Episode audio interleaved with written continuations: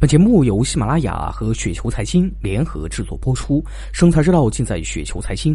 大家好，我是主播小璐。那今天为大家分享的这篇稿件的名字呢，叫做《能通过股价的涨跌来判断企业的好坏吗？》来自于程立峰。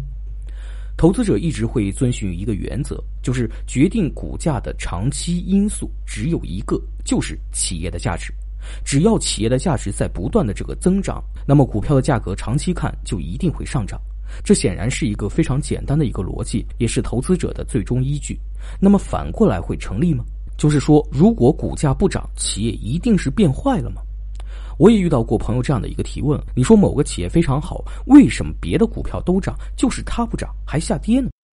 确实这样的事情呢，我也经常遇到。明明某个股票处于严重的低估状态，现在的价格比正常的估值低许多，但是股价依然还是没有表现，可能还会再下跌一段。这种短期的下跌显然不能说明企业已经变坏了。如果持续下跌超过三年，那么可能真的是有问题。是不是我们在分析的过程中把某些因素漏掉了，导致对企业的分析不全面？企业没有我们分析的那么好，仅仅是一个一般，甚至可能还会有些差的一些企业，所以股价才会三年不涨反而下跌。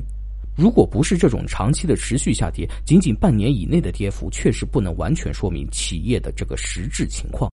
完全可能是市场的偏见造成这种持续的下跌。A 股市场上涨的时候呢会涨过头，下跌的时候呢也会跌过头。单纯市场原因连续下跌半年实在是太正常的现象了。判断企业的好坏，应该多从企业和行业的角度来分析，而不是去看股价。股价短期内的波动可能会和企业没有任何的关系，甚至是完全与企业内在价值背道而驰。企业内在价值会决定长期的股价走势，企业长期的股价走势也会反映企业的内在价值，但这呢也仅限于长期啊。对于短期的走势来说，确实可能与企业基本情况完全没有任何关系，不能因为短期的涨跌来判断企业的发展趋势。